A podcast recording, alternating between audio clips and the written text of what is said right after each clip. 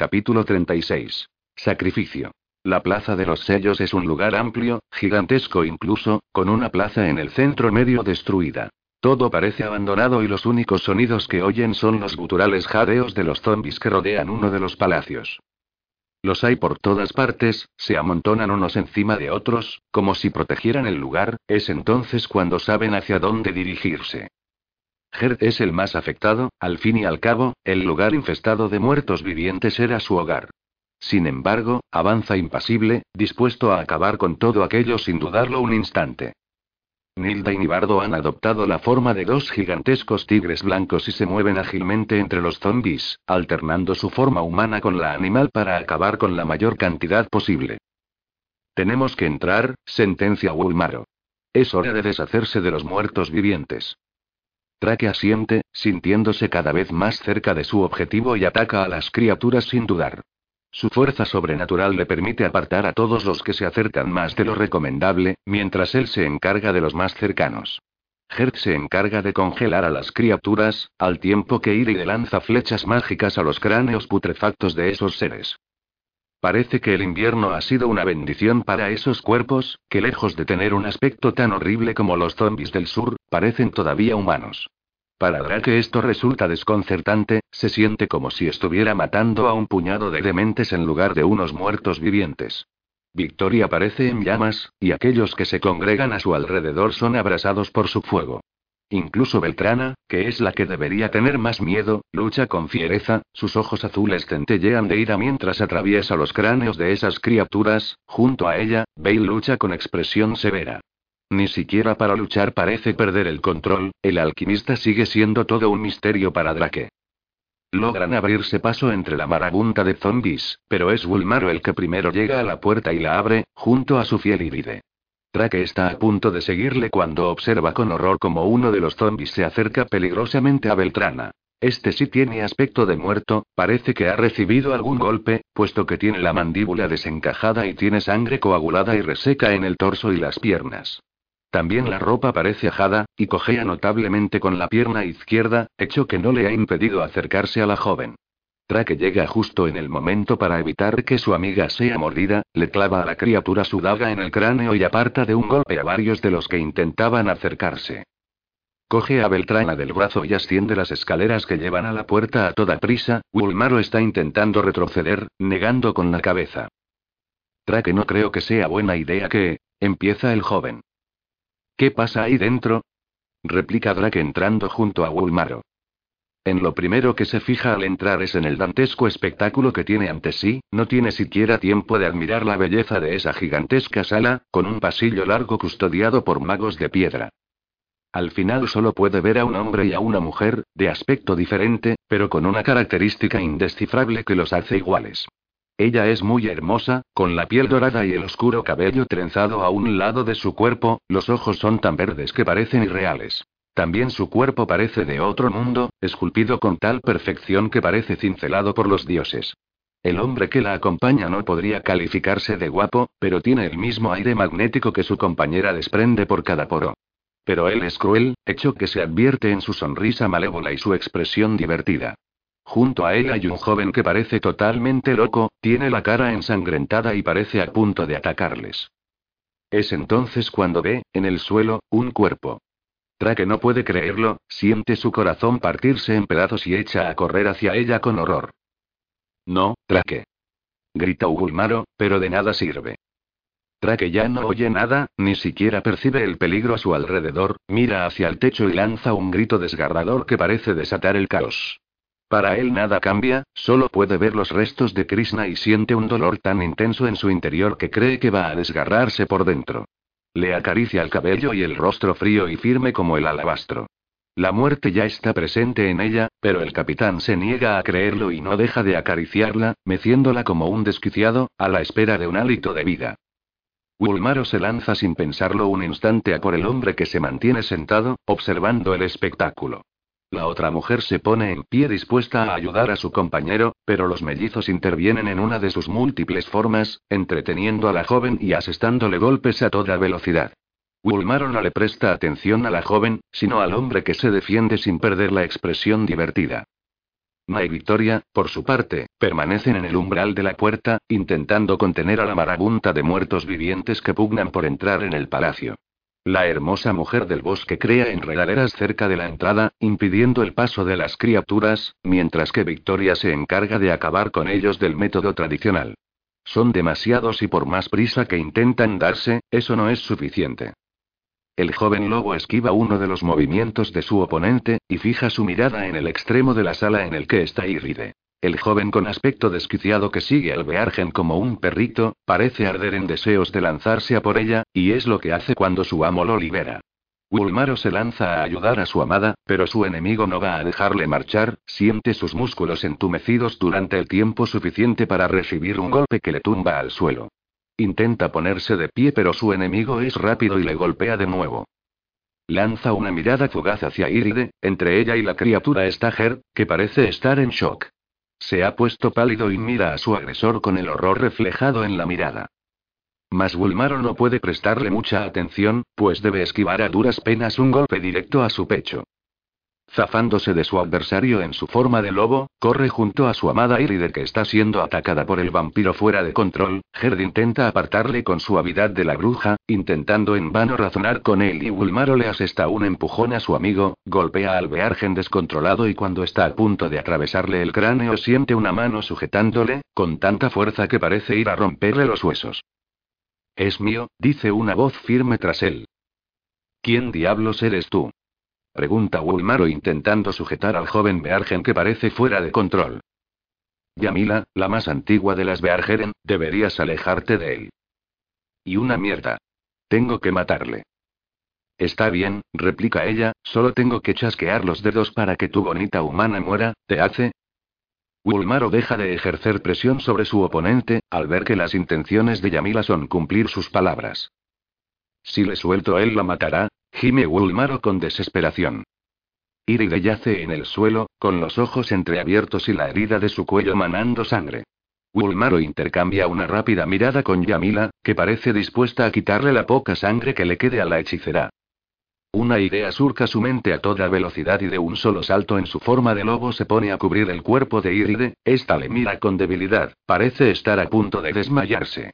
Wulmaro vuelve a adoptar su forma antropomorfa y le acaricia el rostro. Siente en su espalda a la fiera criatura que intenta devorar a su amada. Es entonces cuando el Beargen fuera de sí, de repente, deja de forcejear con él. Algo ha llamado su atención, instantes después es Beltrán a la que lucha con fiereza con ese nuevo oponente. Ulmaro suspira aliviado, pero por poco tiempo, puesto que el viejo Beargen no parece dispuesto a dejarle escapar con vida y le ataca sin piedad al verle entretenido. Yamila corre tras Axel, al ver que este ha sido atrapado por la hermosa pelirroja, esta le mantiene apartado de Beltrana, que se sujeta el cuello dolorida. Corre, Bel. La puerta. Grita Victoria señalando a Ana, que se ha quedado sola defendiendo la entrada, mientras contiene a Axel. La humana se pone en pie y, usando las pocas fuerzas que le quedan, corre hacia la puerta. La guardiana del bosque está sudorosa y sus ojos turquesa evalúan con pesimismo la situación. Algunos zombies escapan de las zarzas sin problemas, y caminan con ellas adheridas a sus pieles muertas. Beltrana se estremece y se obliga a empezar a atravesar los cráneos de los que van llegando al umbral. La pelirroja, por su parte, vuelve a centrarse en el Beargen que está fuera de control, saca una daga y, cuando está a punto de atravesar el pecho de Axel, alguien la detiene. Por favor, es mi primo, le suplica Ger. No podemos matarle, tiene que haber alguna manera. No la hay, Ger, debo matarle. Exclama ella zafándose del mago y haciendo un rápido gesto con la daga. Victoria, no. ¿Qué? Las palabras se ahogan en la boca de Victoria, cuyo rostro se torna pétreo y gris y empieza a descomponerse ante la horrorizada mirada del joven. No. Ger niega con violencia mientras el cuerpo de la pelirroja cae en forma de cenizas sobre el suelo, tras ella aparece Yamila, con la respiración agitada y su espada en el lugar en el que debería haber estado el pecho de Victoria. ¿Qué has hecho? La pregunta es formulada con toda la ira que Ger tiene dentro y se dispone a acabar con la anciana Beargen. Iba a matarle, no podía permitirlo. Yo me estaba encargando de eso. Mientras su primo y la hermosa mujer discuten, Axel busca un nuevo objetivo con la mirada desenfocada. Parece convertido en un zombie más, pero con una velocidad y una fuerza sobrehumanas. Asan lanza un grito de guerra y hace gala de sus poderes para que Wulmaro no pueda hacer otra cosa que luchar contra él, puede controlar sus movimientos, pero algo si sea dentro de su cabeza, algo le obliga a enfrentarse a ese enemigo y dejar a Iride alejada de su protección. Se enzarzan en una cruenta batalla, Wulmaro adopta su forma de lobo para esquivar muchos de los golpes que intenta asestarle su enemigo. Asan es mucho más fuerte, puesto que es más antiguo, pero no puede competir con Wulmaro en velocidad. El más anciano logra hacer un profundo corte en el lomo del lobo y este lanza un gemido lastimero antes de cobrar su forma humana, de su espalda brota la sangre roja y la herida no cicatriza rápidamente, como acostumbra a pasar siempre, es por ello que el desconcertado Bulmaro se pone en pie con dificultad y apenas logra esquivar otro golpe que va directo a su pecho. Para en el último momento la espada, clavándosela en las palmas de las manos.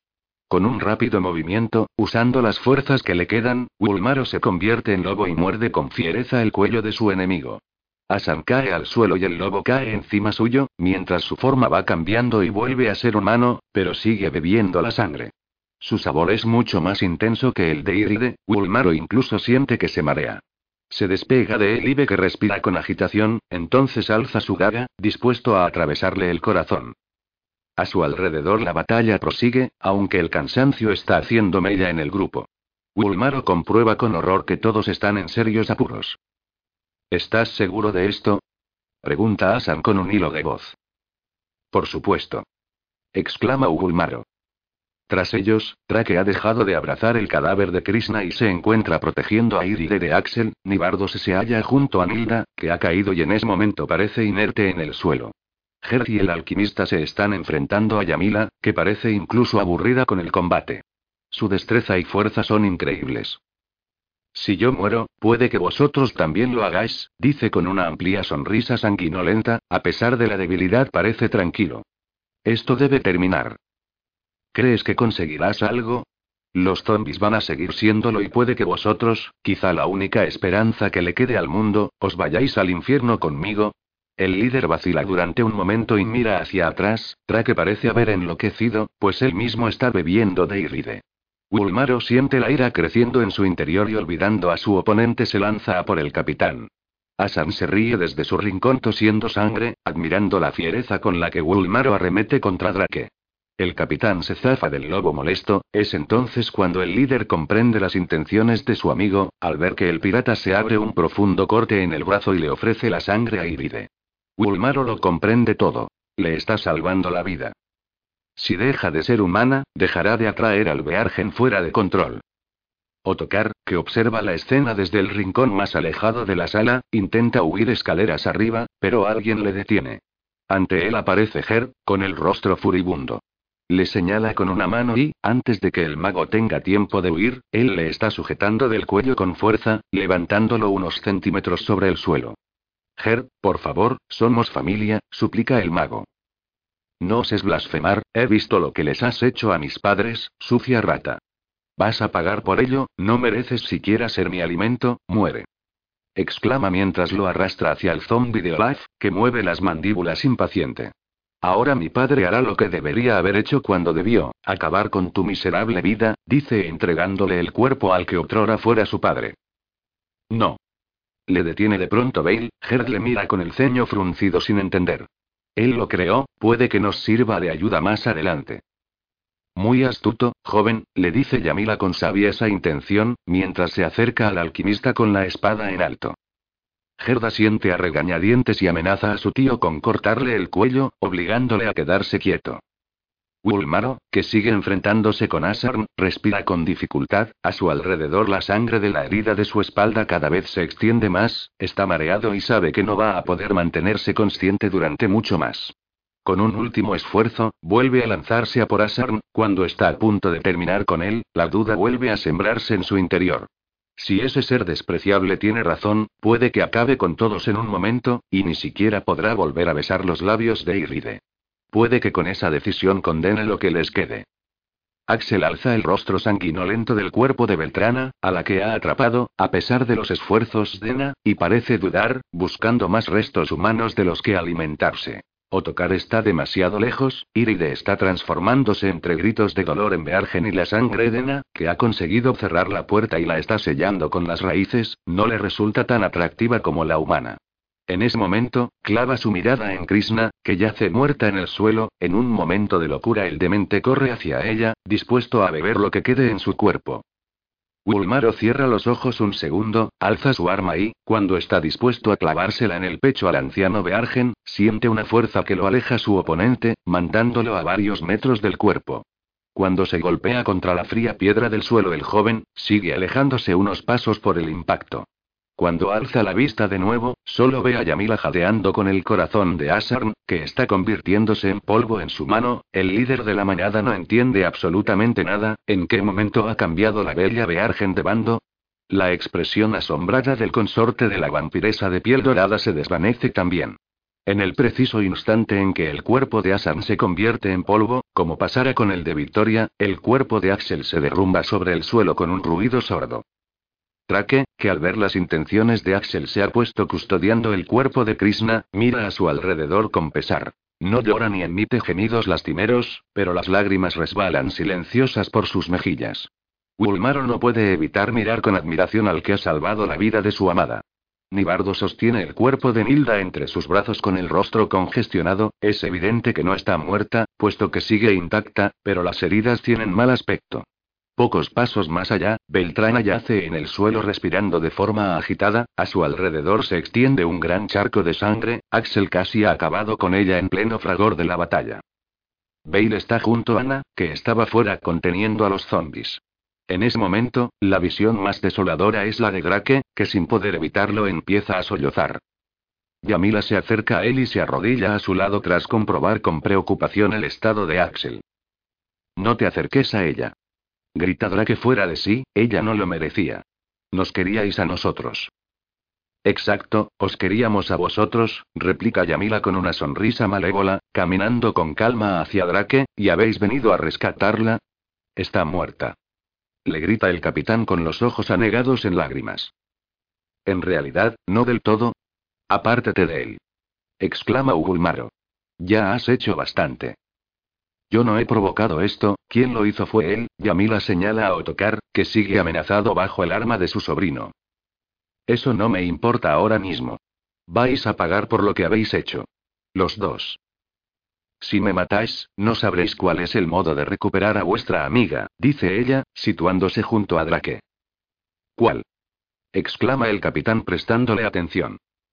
No la escuches, Drake, es una trampa, musita Ugulmaro. Pero tú morirás, objeta Yamila. Ella no está muerta, al menos, no del todo. ¿Qué quieres decir? Asan le administró un veneno muy potente y acabará con ella si no se le retira del cuerpo. Dime qué tengo que hacer. Traque, no. Grita desesperado Gulmaro. ¿No imaginas cómo extraer el veneno? Inquiere ella alzando una ceja. Lo único que tienes que hacer es beber de ella, hasta extraer por completo el veneno. Es una trampa. Insiste el líder intentando caminar con dificultad hacia ellos. La escena está siendo el foco de atención de todos, incluidos Naivale, que están a pocos metros de la puerta enraizada, atendiendo a su vez el cuerpo de Beltrana, intentando contener las hemorragias y mantenerla con vida. Los zombies parecen haber recuperado el libre albedrío, con la muerte del viejo Beargen y ya no golpean la madera, amenazando con echarla abajo. No lo es, ¿por qué creéis que he tenido que matar a Asarn? Él controlaba a Axel, estaba tan loco por la sed de sangre que iba a beber de ella. Si no llego a acabar con su vida, él hubiera muerto. Debo intentarlo, gime Drake dirigiéndose a todos sus compañeros con una mirada lastimera. Ulmaro niega con la cabeza e intenta interponerse, pero Yamila le detiene. Bale, por vez primera en mucho tiempo, tiene una expresión triste en el rostro, también Nibardo le mira haciendo un gesto negativo con la cabeza. Ger, que sigue amenazando a su tío, le mira con esos grandes ojos pardos, sembrados de duda. Incluso la guardiana del bosque y el alquimista detienen un momento su quehacer para observar la escena con tristeza. Tú decides, muchacho, sentencia Yamila encogiéndose de hombros. Yo ya te he dicho lo que debes hacer, ¿merece ella vivir más que tú? ¿Eres capaz de hacer el sacrificio? Trake mira el cuerpo de Krishna y a su mente viene la imagen de Ron. su rubio amigo jamás superaría la muerte de la preciosa joven. Recuerda que se prometió que nada jamás las podría separar. Pero tendrás que darte prisa, a las 24 horas el efecto del veneno es irreversible, susurra Yamila. ¿Quieres vivir? Si no le salgo la vida, Ron nunca podrá perdonármelo y lo que me quede ya no va a ser vida. Yo jamás podré perdonármelo, ¿qué será de él sin Krishna? ¿Qué será de mí sin ella? Prefiero intentarlo mil veces y morir en el intento, que vivir sin saber qué hubiera pasado si lo hubiera logrado, sentencia lanzando una última mirada a sus amigos. En ese instante, antes de que nadie pueda interponerse, clava sus colmillos en el cuello inerte de la joven. Un dolor como ninguno que haya conocido jamás entra con violencia en su cuerpo, siente el frío glacial congelando cada ápice de su cuerpo, se siente débil, a punto de desfallecer, pero sigue bebiendo con firmeza. Siente una mano en su hombro, alejándole del cuerpo. Se siente mareado y sin fuerzas, pero sabe que debe seguir su objetivo.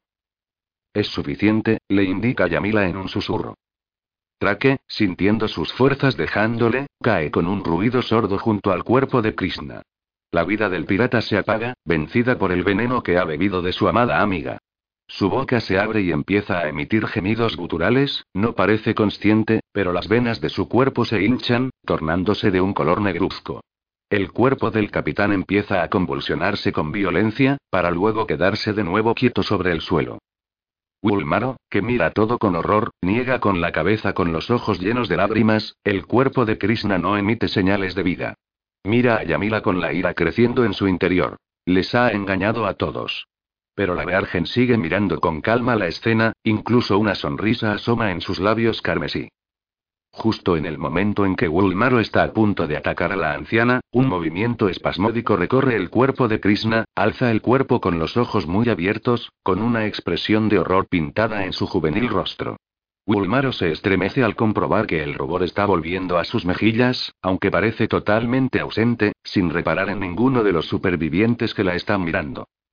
Tras unos largos minutos, Krishna vuelve a caer inerte junto a Drake. Un incómodo silencio reina en la sala, nadie se atreve a mover un músculo. Cuando Gulmaro está a punto de avanzar de nuevo, Krishna se incorpora dando una profunda bocanada de aire. Mira a su alrededor confusa y entonces ve a Drake junto a ella y las imágenes se agolpan en su cabeza. Parece que ahora la confusión ha desaparecido y su gesto de horror se hace más evidente. Yamila mira a Ugulmaro de forma significativa, antes de coger a Axel en brazos y lanzar un saludo coqueto a los miembros del grupo. No me deis las gracias, dice Yamila sonriendo con malicia antes de echar a volar llevándose consigo un pedazo de techo del palacio. En lo alto, los colores del amanecer se filtran por el orificio. La cruenta batalla ha durado solo una noche, aunque los jóvenes se sienten como si hubieran sido días. ¿Cómo diablos? Pregunta Gerda atónito mirando hacia el techo, se ha llevado a mi primo. Traque. Traque, despierta. Oh, diablos, esto no puede estar pasando. Decidme que está vivo, que las imágenes que no dejo de ver en mi cabeza no son reales. Krishna agita el cuerpo del capitán, pero este empieza a convertirse en polvo sin que ella pueda evitarlo, y pronto se encuentra acariciando un montón de ceniza. ¿Por qué le habéis dejado hacerlo? Debíais detenerle. Esto no debería estar pasando. Lo siento, Chris, murmura Ugulmaro. El castillo de Luiragair es hermoso, a pesar de los años que ha pasado casi abandonado. Herg lo conoce a la perfección y ha elegido él mismo el lugar para la ceremonia de despedida. Los patios interiores de los Agair nunca han podido competir con los Carre, pero gracias a las habilidades de la guardiana del bosque, el aspecto del patio interior principal es arrebatador. La hierba está más verde que nunca y alrededor de los troncos de los árboles la ha hecho crecer rosales trepadores a rebosar de flores rodeados por un amplio zaguán, con columnas exentas a la construcción principal, que marcan la separación entre el exterior y el interior, todas comparten una estructura idéntica, con bases iguales y situadas exactamente a la misma distancia unas de otras, con un fuste espiralado, adornado por estrías trabajadas hasta llegar a los capiteles, que se ensanchan uniéndose con el techo y entre ellas mismas, dibujando medias lunas granuladas, transparentes como el cristal. Si no fuera porque el frío ya no es tan intenso, su aspecto recordaría al del hielo. Sobre ellas también hay enredaderas con enormes flores púrpura, que ambientan el patio con su embriagador perfume dulzón. Na, más acostumbrada a los rituales, prepara el espacio para llevar a cabo los entierros, a pesar de no tener cuerpos. A modo de lápidas, la guardiana del bosque, ha creado con sus enredaderas estatuas en honor a los muertos. La primera representa casi a la perfección al capitán pirata, sus ojos parecen dos piedras negras y sus cabellos formados por raíces le llegan por los hombros, retirados del rostro por una bandana roja, hecha por completo de pétalos de rosa. Junto a él está Victoria, con una espesa melena roja hecha de flores de hibisco, a juego con sus ojos. Junto a ellos, han enterrado los cuerpos de los antiguos regentes del sello, y padres de Ger. La estatua que les representa es también muy hermosa, se trata de dos figuras entrelazadas, dándose un beso. Los cabellos de ella son lo único vistoso, formado por flores amarillas, representando su rubio cabello. Frente a las tumbas, Krishna llora con desesperación entre los brazos de Iride, convertida en Beargen, sus ojos también están llenos de lágrimas rojas y éstas empiezan a resbalar por sus mejillas. Ulmaro es quien está más cerca de las estatuas, con expresión solemne, sus ojos amarillos fijos en el suelo. Bale, siempre incómodo en situaciones como esa, sin saber bien cómo expresar sus emociones, mira con pesar la roja cabellera formada por flores de victoria, algo en su interior se desata y, por vez primera, rompe a llorar con violencia. Nibardo, junto a su melliza, que se apoya en él y en un bastón, observan la escena embargados por la emoción. Ambos saben que podrían ser ellos los que hubieran muerto. Los dos que han fallecido lo han hecho con valor, para permitir que otro más viva. Defendiendo aquello en lo que creían, Nibardo se pregunta si él estaba tan dispuesto a morir como sus dos amigos y se estremece. Gert también está con expresión solemne, mirando la fiel representación de sus padres, Na ha hecho un gran trabajo y la mira con agradecimiento. La joven sacude su cabello turquesa, indicándole que no tiene importancia. Los ojos del mago se inundan de lágrimas, y a pesar del esfuerzo que hace por contenerlas, éstas empiezan a resbalar por sus mejillas.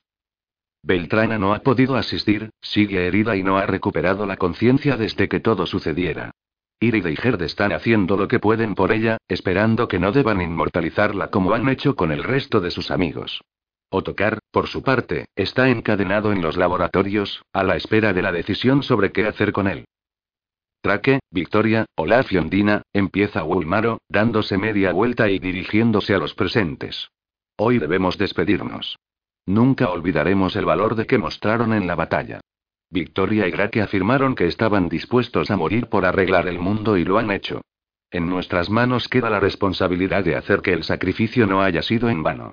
Tenemos que recuperar el mundo, por ellos, en su memoria y honor. Para que lo que ha sucedido esta noche pasada nos sirva para recordar el principio de una nueva era.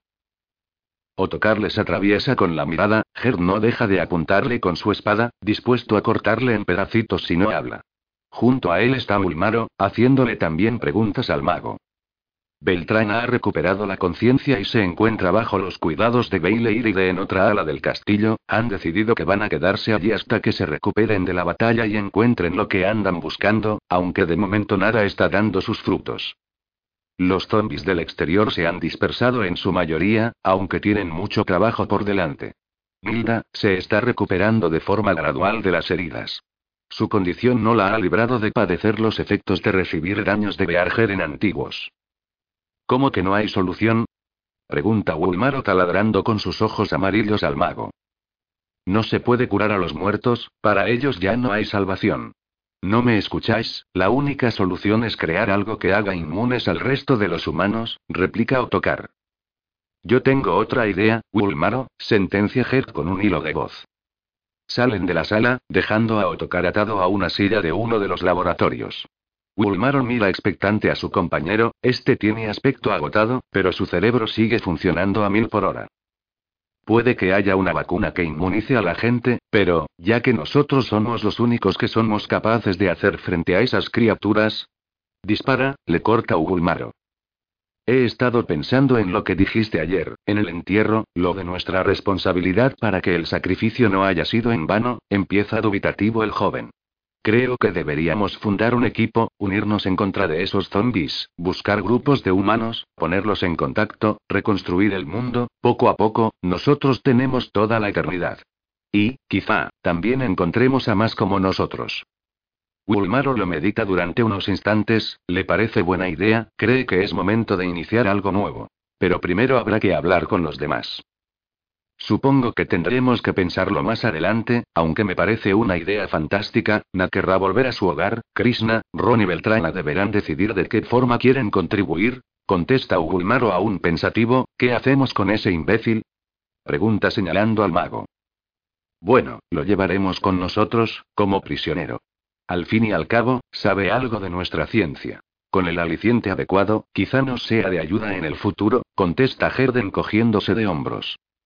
Capítulo 36. Una de zombies y piratas. El mundo nunca llegará a ser lo que fue, eso está claro, pero los grupos de supervivientes se extendían por todos los reinos y gracias a la Liga de la Victoria, como decidieron llamarse el grupo de héroes en que salvaron a millones de personas durante los peores años de la infección, pudieron prosperar.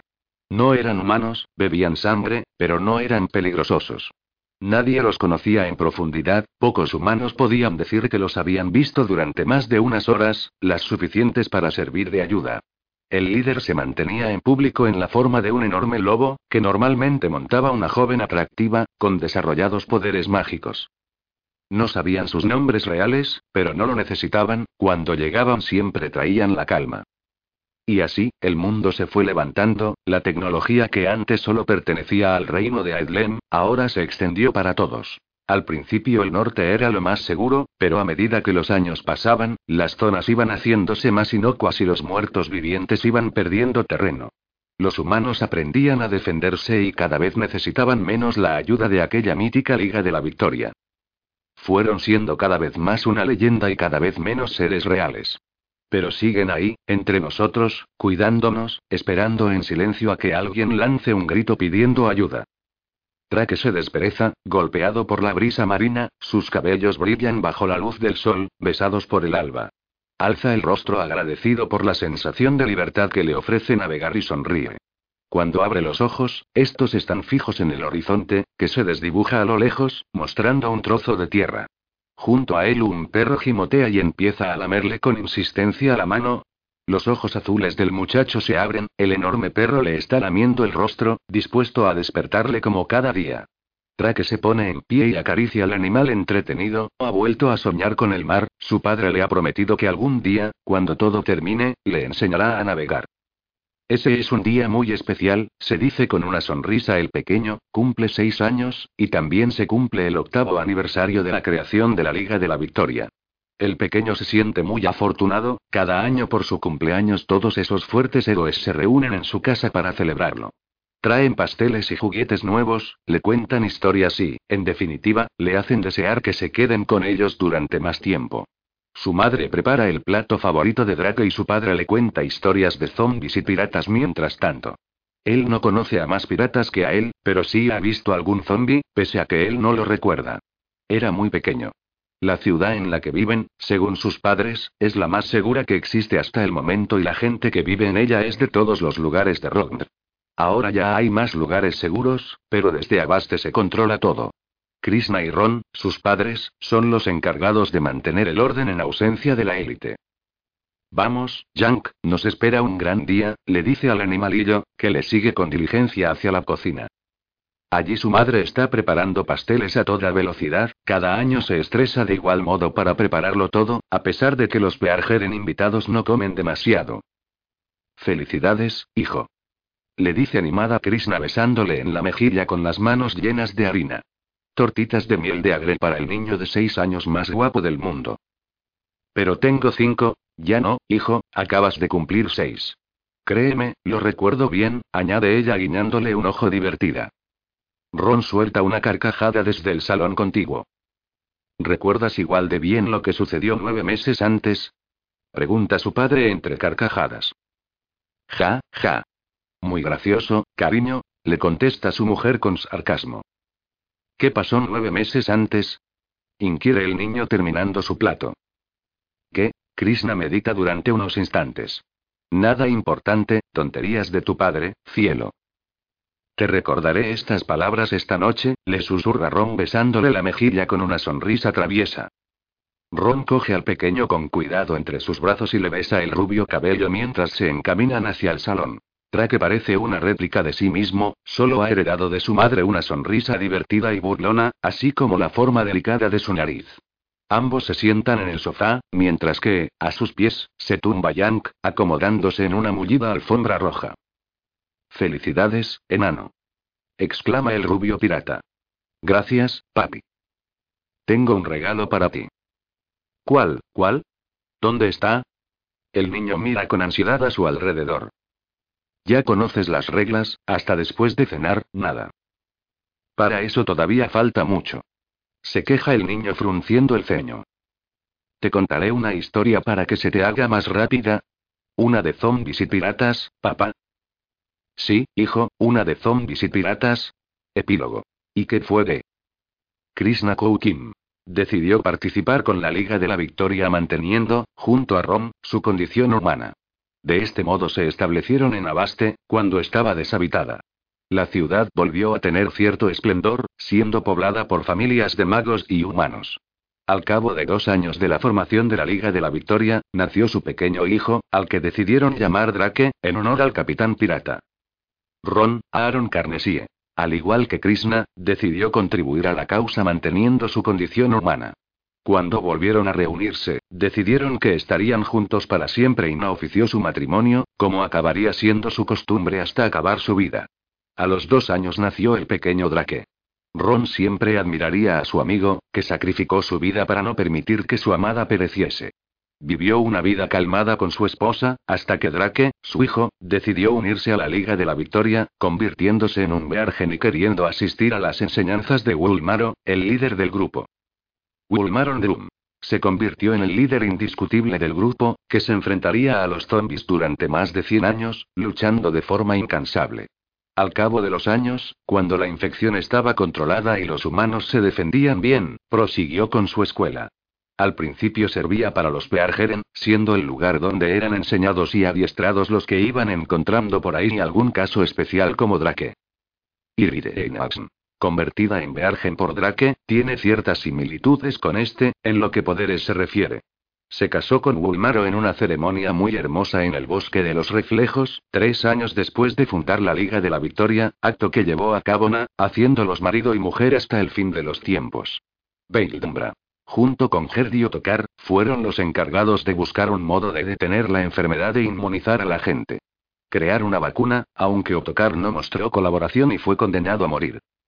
Yamila Tumbala. Se llevó a Axel consigo, como ella misma había dicho, sería capaz de cambiar a Asarm por Axel y así lo hizo. Lo llevó a su guarida en la hondoneada nebulosa y se encargó de enseñarle a controlar su sed, así como de intentar que se enamorase de ella. Axel acabaría confiando en ella, aunque al final terminaría por unirse a la Liga de la Victoria. Ella, no entendiendo los propósitos del grupo, les ayudaría durante un tiempo, aunque terminará por retirarse de nuevo a su rincón de soledad. Axel Bajarne. Ayudado por Yamila, aprendió a controlar su sed. Ella intentaría una y otra vez hacerle su consorte, pero él acabaría regresando con su primo Ger, uniéndose a la Liga de la Victoria, convirtiéndose en profesor del Palacio de los Muertos. Tanto en el momento en que era para los Beargeren como cuando, tras muchos años, volviera a ser una común escuela, pero ya no solo para magos, cualquiera podía acudir a ella, siempre que quisiera aprender. Herbertla encargado de quedarse al cargo del Palacio de los Muertos, mientras Wulmaro estaba ausente cumpliendo misiones lejos. Director y profesor principal de la escuela, años después, cuando Axel se unió a la causa, ambos se convirtieron en los profesores más representativos de la entidad. Mildan junto con su mellizo, se convirtió en una de las guerreras indispensables de la Liga de la Victoria. Con el tiempo, cuando todo se calmó, decidió no seguir en la escuela, como hiciera su hermano, y empezó un camino en solitario. Con el paso de los eones, acabaría por convertirse en la compañera de Yamila, ambas se establecerían en la hondoneada nebulosa. Beltrana Gález. Beltrana se recuperó de sus heridas de la guerra, aunque bien es verdad que le costó unos cuantos meses. Una vez recuperada se le dio la opción de ser transformada y unirse a la salvación con la Liga de la Victoria. Tuvo ciertas dudas durante unos días, pero finalmente decidió ser transformada en Beargen y unirse a la causa. Así fue como también acabó transformada en profesora de armas en el Palacio de los Muertos, cuando la cosa mejoró.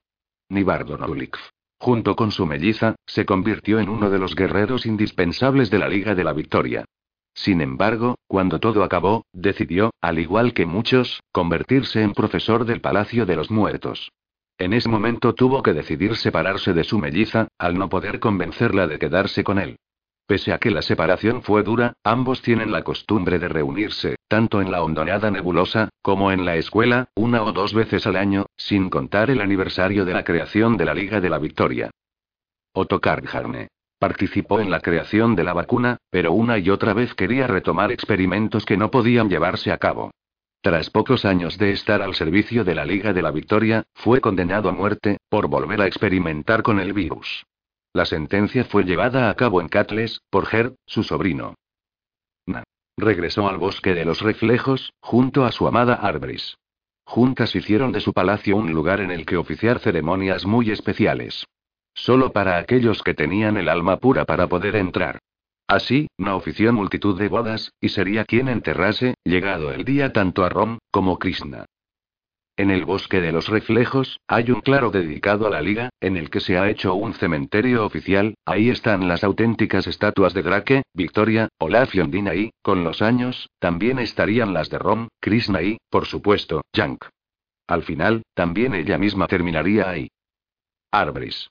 Vivió los años que le quedaban Ana aprendiendo cómo seguir la ardua tarea que había llevado a cabo ella durante milenios. Cuando su compañera murió, supo llevarlo con serenidad, aunque durante años a casi nadie le fue permitida la entrada al hermoso bosque. Hundida en su depresión, deberían pasar casi 100 años para que el bosque pudiera volver a ser visitado por otros que no fueran los miembros de la Liga de la Victoria. Yank. El hermoso cachorro creció hasta convertirse en el anciano perro de la familia de Krishna, Ron y el pequeño Drake. Murió con 15 años, rebosante de alegría y felicidad, siempre acompañado del pirata, la hermosa mujer y, por supuesto, del apenado niño con el que se había criado. Antes de eso, tuvo varias camadas de perros, con una loba. Yang Nieto fue el nuevo cachorro de la familia, un bonito cruce de lobo con el carácter intranquilo de su abuelo.